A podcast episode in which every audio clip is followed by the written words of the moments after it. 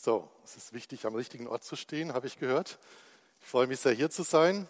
Und wir möchten uns mit dem Thema beschäftigen, Christsein in der Verfolgung.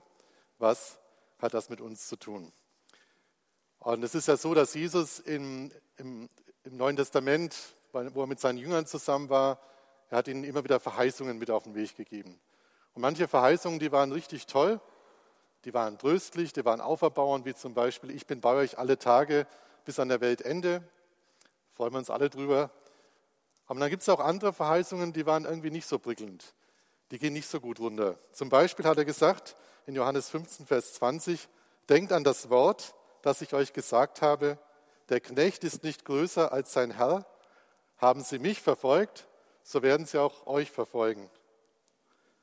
Dass Jesus verfolgt wurde, davon haben wir schon im Gebet von Pfarrer Berger gehört. Und es hat er ganz am Anfang angefangen, dass als Jesus noch ein Baby war, wollte man ihn umbringen, die Eltern mussten mit ihm fliehen und am Ende seines Lebens wurde Jesus gefangen genommen, verhört, er wurde verspottet, er wurde gefoltert, gegeißelt und schließlich ans Kreuz genagelt, wo er für unsere Sünden gestorben ist. Und er hat gesagt, haben Sie mich verfolgt? Und das ist keine Frage, so werden Sie auch euch verfolgen. Und so kann man wirklich sehen, angefangen von der Bossgeschichte, die ganze Kirchengeschichte hindurch bis heute, hat die Gemeinde immer auf irgendeine Art und Weise Verfolgung erlebt. Und man könnte sich fragen, was macht das mit der Gemeinde? Und ein Mann Dr., namens Dr. Johannes Reimer, der sich sehr gut auskennt mit Christenverfolgung, der hat folgenden Satz gesagt, noch nie in der Geschichte der Kirche gab es eine Zeit, in der die Verfolgung der Kirche geschadet hat. Finde ich interessant. Schon um das Jahr 200 hat der, der Kirchenvater Tertullian den ganz bekannten Satz geprägt, das Blut der Märtyrer ist der Same der Kirche. Und so kann man sehen, dass oft Verfolgung und geistliche Aufbrüche bis hin zur Erweckung irgendwie zusammengehören. Ein kleines Beispiel dafür. Im Iran, da wurden 1994 Drei Kirchenführer, so Leiter von Denominationen, wurden vom Geheimdienst umgebracht. Und sie haben sich gedacht, naja, wenn die weg sind, dann erledigt sich das Problem christliche Gemeinde von alleine. Das Gegenteil ist passiert. Die Jahre nachher gab es einen geistlichen Aufbruch, eine Erweckung, die bis heute anhält. Ein Pastor, der auch ins Visier des Geheimdienstes geraten war vor kurzer Zeit, der musste sich entscheiden, entweder ich fliehe jetzt oder ich lande im Gefängnis oder Schlimmeres.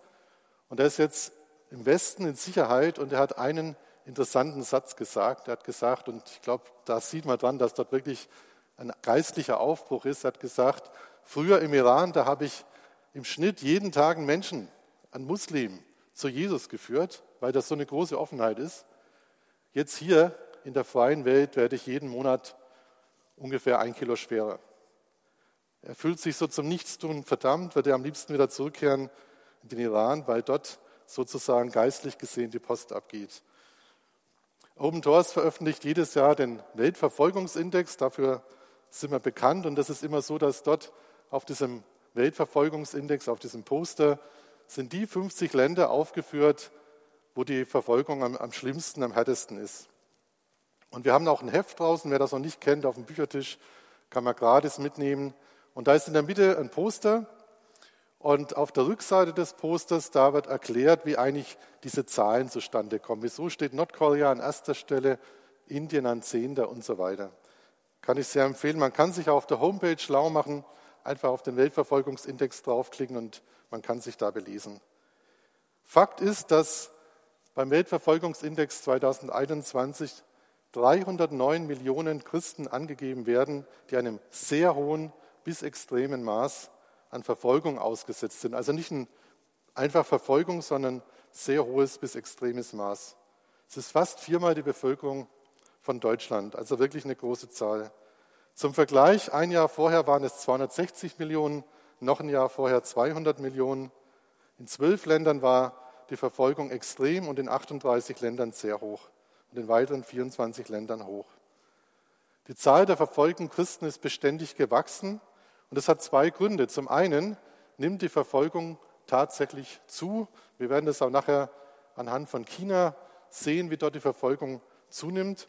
Aber auf der anderen Seite wächst die Zahl der verfolgten Christen auch, weil in all diesen Ländern, wo Christen verfolgt werden, also in vielen Ländern, Aufbrüche geschehen und viele zum Glauben kommen. Also zum Beispiel gerade in der islamischen Welt, was man nicht glauben sollte eigentlich, da ist so, dass durch diesen Extremismus viele moderate Muslime ins Nachdenken kommen und sagen, was ist denn das eigentlich für eine Religion, wo so viel Gewalt ist, da will ich nicht mehr dazugehören. Und wenn sie dann das Evangelium hören über Medien oder durch, durch Christen, dann kann es sein, dass sie ganz schnell zu Jesus kommen und jetzt an Jesus glauben. Und das bringt in der Regel Verfolgung mit sich.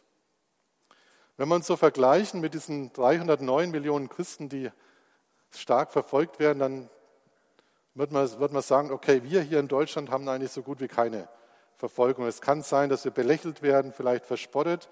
Manchmal müssen wir vielleicht auch wirklich Nachteile in, in Kauf nehmen, weil wir Christen sind.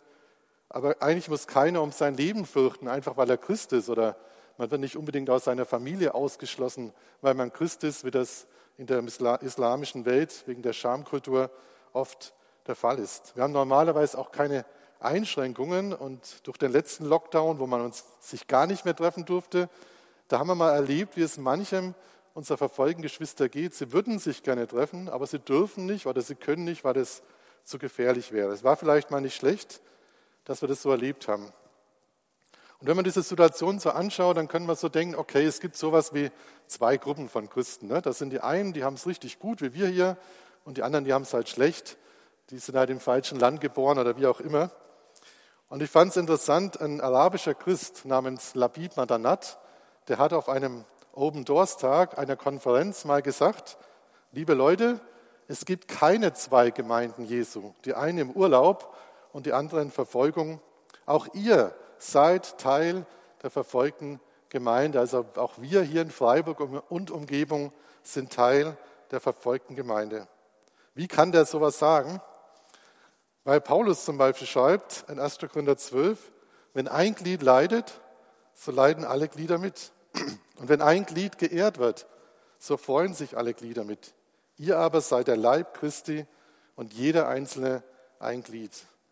Und natürlich gilt dieser Bibelvers in erster Linie für eine Ortsgemeinde, wie, wie ihr hier in Freiburg, Dreisam 3.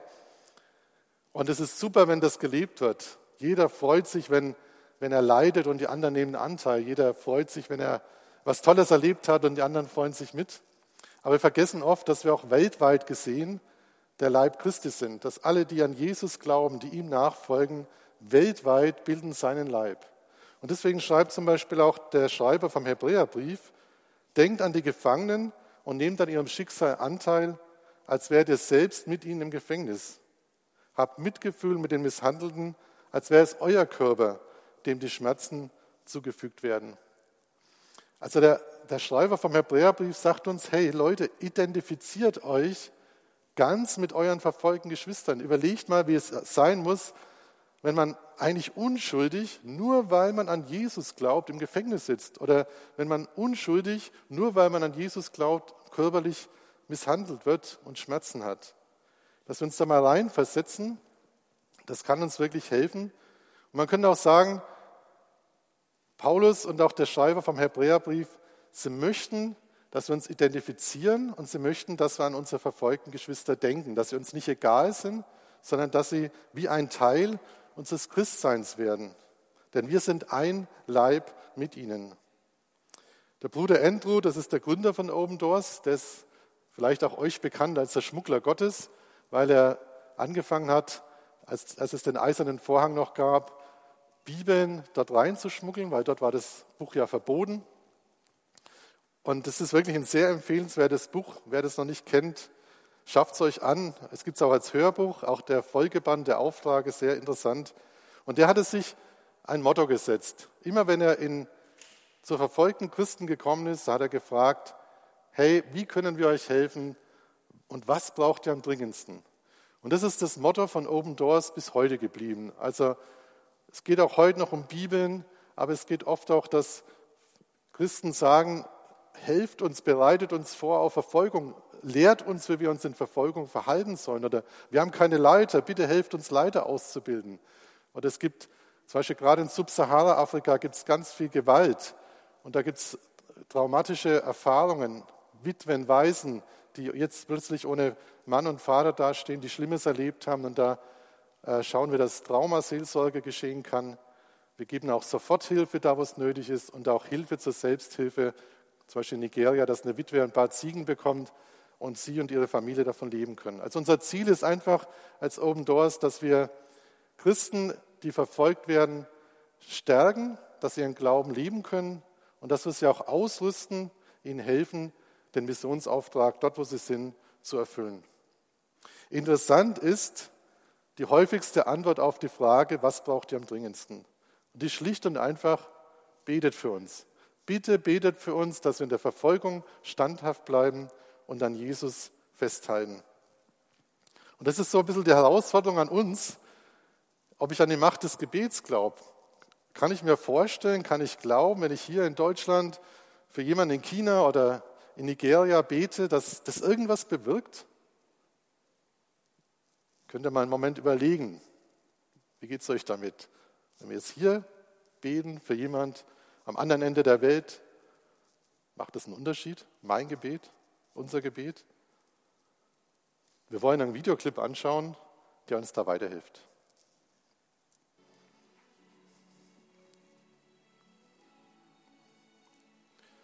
Ja, unsere Gebete, sie bewirken etwas, da können wir uns ganz sicher sein. Und Open Doors ist durch diese Bitte eigentlich zu einer Gebetsbewegung geworden, könnte man sagen. Unsere Aufgabe ist eigentlich als Referent von Öffentlichkeitsarbeit, Beter zu gewinnen in Deutschland. Und deswegen geben wir dieses Magazin heraus. Das ist so unser Instrument. Ähm, und da ist mittendrin so ein, das ist, nenne ich immer das Herz von unserem Magazin, das ist der Gebetskalender und da ist für jeden Tag ein Anliegen drauf. Und ich will euch einfach mal das so eins vorstellen. Also es ist immer mit dem Land überschrieben und manchmal geht es ums ganze Land. Aber es ist auch oft so, dass es um eine Familie oder eine Person geht, weil uns auch wichtig ist, dass man auch Einzelschicksale kennenlernt. Und heute ist Kirgisistan dran, also in Zentralasien. Wegen ihres christlichen Glaubens wird einer von ihrem Mann Rasul geschlagen und von ihrer Schwiegermutter schikaniert. Einer Sohn Musa, neun Jahre alt, hat sich vor kurzem ebenfalls für Jesus entschieden und betet seither für seine Mutter, beten wir mit ihm. So sehen diese Anliegen aus und ich denke, wir merken, da kann man eigentlich, braucht man nicht viel Zeit, um dafür zu beten, aber es ist wichtig, dass wir dieses Gebet von unseren verfolgten Geschwistern mit reinnehmen in unser Christsein, in unseren Alltag, vielleicht in der stillen Zeit oder Manche habe ich gehört, die haben diesen Gebetskalender auf dem Küchentisch liegen und beten bei einer Mahlzeit, auch als Familie vielleicht dafür. Und es ist gut, wir können dadurch unser, unser Einssein mit unseren verfolgten Geschwistern zum Ausdruck bringen, indem wir für sie beten. Und in dem Magazin sind dann immer so ein paar Beispielgeschichten drin, Informationen. Jetzt war zum Beispiel ja Ägypten. Und so sind viele Informationen, wie es den Christen in Ägypten geht, dort dargestellt. Das, das, Magazin ist kostenlos. Wer es gerne erhalten möchte, wer hier vor Ort ist, kann einfach die Karte ausfüllen. Hinten drauf, die kann man gut abmachen und die könnt ihr dann auf die Box auf dem Infotisch einwerfen. Wer im Livestream dabei ist, auch ganz einfach. Wir haben diesen QR-Code oder man kann auf die Stadtseite von Open Doors gehen, ein Stück runterscrollen, da kann man das Magazin bestellen. Es gibt eine Telefonnummer. Man kann natürlich auch an mich schreiben, gerhard.pfeif.opendoors.de mit Angabe der vollständigen Adresse. Ich würde mich sehr freuen, wenn viele von euch sagen würden, hey, ich will mich da einklinken und mitbeten für unsere verfolgten Geschwister. Wenn wir uns vorstellen, es sind in Deutschland schon Zehntausende, die jeden Tag für diese Anliegen beten, das bewirkt wirklich etwas. Amen. Ich will noch kurz beten. Jesus, danke, dass wir verbunden sein können mit unseren verfolgten Geschwistern durchs Gebet. Ja, leg es uns ins Herz, Jesus, dass wir ein Leib sind. Leg es uns ins Herz, dass wir treu beten für unsere verfolgten Geschwister und so ein großer Segen für sie sein können und damit dazu beitragen, dass dein Reich sich immer mehr ausbreitet auf dieser Erde und du immer mehr zum Zug kommst und deine Liebe wirklich die Menschen erreichen darf. Amen.